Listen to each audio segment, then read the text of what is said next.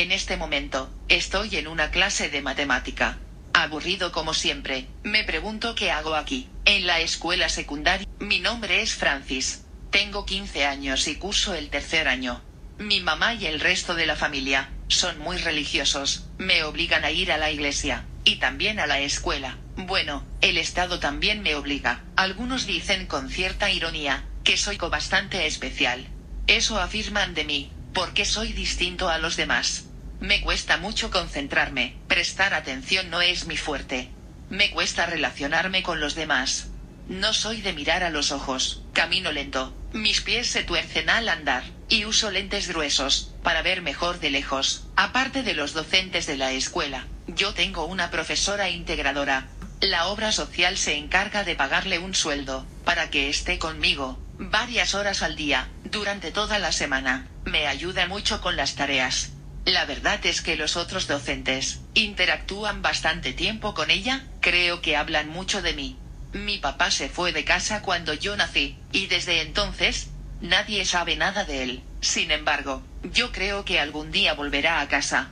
No sé si en verdad me quiere, o si se fue por culpa mía. Pienso varias veces al día, si él y las demás personas me aman o me odian. Mi mamá me crió con mucho cariño, paciencia y esfuerzo. Tengo tres hermanos más, dos varones y una mujer. Mi abuela materna le ayudó a mi mamá a criarnos, junto con mis tíos y tías. Ahora nosotros la ayudamos a ella, que ya está mayorcita. Los años le sientan bien, es bella como mi mamá, pero creo que necesita de nuestra ayuda. Mi mamá hace también de papá. Nos aconseja mucho y espera de nosotros que seamos buenas personas, y sueña con que lleguemos a la universidad. A veces suelo escuchar que mi mamá llora en su habitación.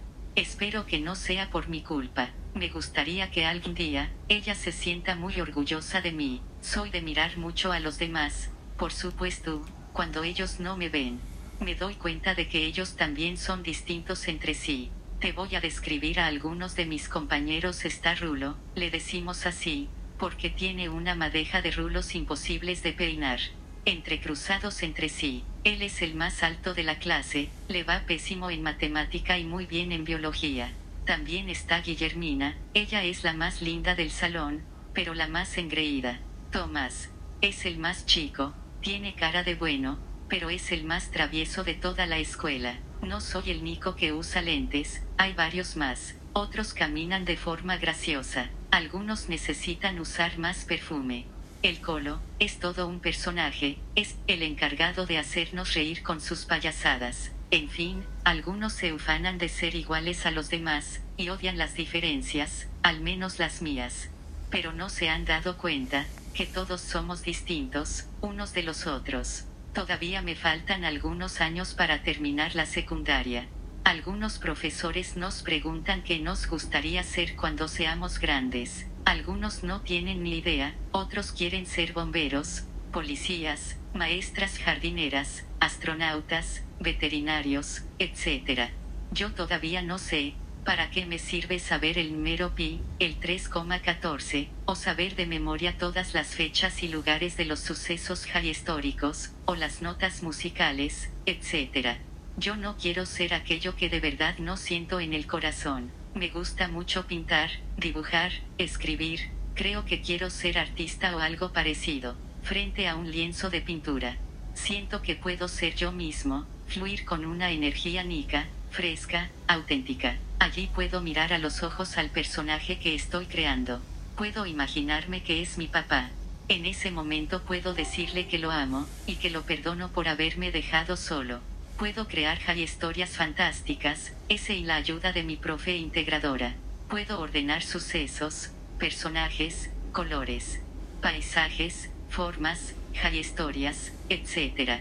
Cuando me preguntan qué quiero ser cuando sea grande, prefiero guardar silencio, porque creo que se burlarán de mí. A veces creo que nadie me entiende. Ese, sin embargo, cuando estoy en el aula, con mis compañeros, me divierto mucho. Nos tiramos papelitos, tizas, y a veces se nos va la mano, porque vuela por el aire algún cuaderno tapa dura o cartuchera.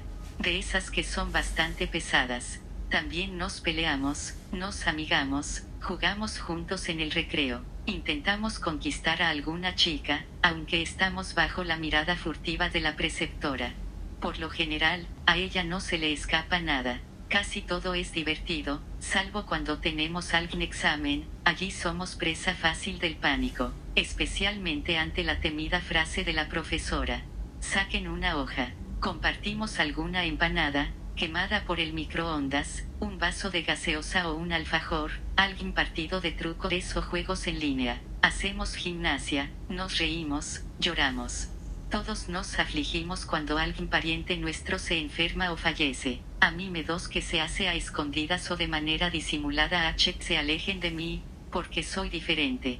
Creo que vale la pena aclarar, que no soy inferior, sino diferente, no soy un cactus o una plantita, soy un ser especial, único e irrepetible, que tengo sentimientos nobles, puedo amar, sonreír, aprender, etc. Soy consciente de que estos años jamás volverán, el tiempo es tirano, dicen con razón, y aunque me faltan casi tres años más para terminar la secundaria, trato de no desesperarme, y vivo la vida un día a la vez. ¿Cómo olvidar las cosas tan divertidas, y otras cargadas de emociones, que viví con mis compañeros de la escuela? Allí me enamoré por primera vez, fue de mi maestra, no sé si podrás entenderme, a menos que la describa una dama elegante, eternamente joven y bella, rubia platinada, de ojos azules como el cielo, de tez trigueña, flaca y alta, con mucha gracia al andar.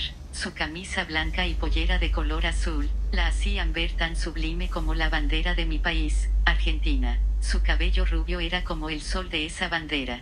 ¿Cómo no recordarla, si me gustaba venir a la escuela solo para verla? Alguien me dijo que ese tipo de amor es solo platónico, yo creí que era amor verdadero. En fin, nuestro paso por la escuela es Nico. El hecho de venir a clases, es irreemplazable. Ninguna fotocopia de actividades podrá reemplazar la clase presencial, porque aquí podemos interactuar, reír o llorar. Todos aprendemos de formas distintas, todos somos distintos, todos necesitamos venir a la escuela, y valorar el gran esfuerzo que hacen nuestros mayores, para mandarnos a la escuela. Este es un buen momento, para honrar a mi mamá, a toda mi familia, a todos los docentes, los directivos, y a todos los que trabajan en la escuela, que hacen posible que yo esté en esta aburrida clase de matemática, pero con las personas más lindas del mundo, mis compañeros de aula, mi profe de integración, y mi profe de matemática, en la mejor escuela, que abrió sus brazos, para recibir a alguien tan distinto como yo. Fin.